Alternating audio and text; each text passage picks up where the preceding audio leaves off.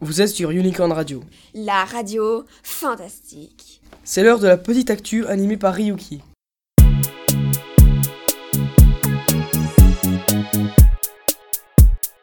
Bonjour Aujourd'hui, euh, mademoiselle Julie Chloé va nous parler de sa passion qui est L'aïkido.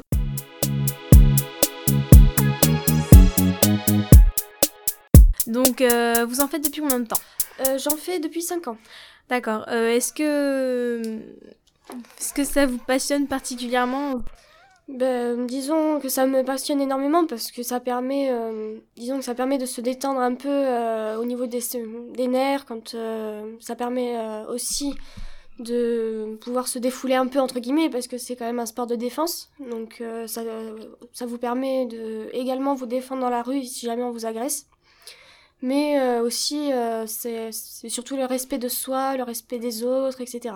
Je vois, mais pourquoi l'aïkido et pas le judo ou le karaté par exemple? Mais disons que le judo, j'en ai fait pendant 4 ans, mais euh, ça me passionnait plus tellement. Donc, euh, du coup, je me suis mise à l'aïkido, j'ai testé, et puis ça, m'a, ça, me, ça me plaisait énormément.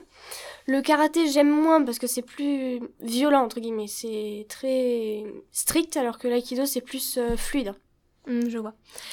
Euh, sinon, quelles sont les premières choses que vous apprenez euh, à l'aïkido Alors, déjà, dans un premier temps, euh, lorsque l'on débute, on commence à apprendre par faire des chutes pour essayer apprendre à bien se réceptionner lorsque l'on fait ou l'on tombe ou autre chose. Mais on travaille beaucoup surtout les projections. On travaille avec des armes on travaille à, main nue au sol. On travaille un peu surtout sous toutes les formes D'accord.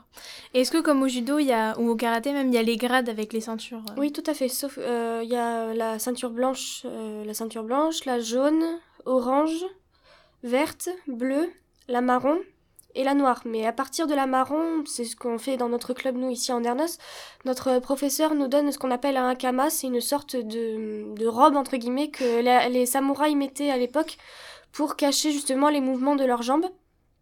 Et ça nous permet euh, euh, également, lorsque l'on passe la ceinture noire, il y a une... euh, en- enfin, les Japonais disaient qu'il y avait que deux grades qui comptaient pour l'aïkido. C'était la ceinture blanche que on commençait à débuter, etc.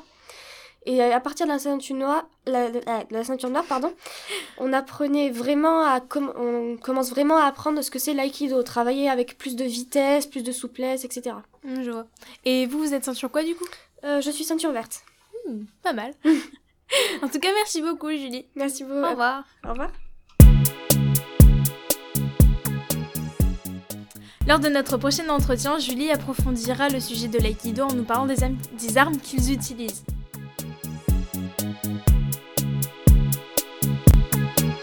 Cette émission a été produite par Ryuki Avec à la technique Mr. Ghosty.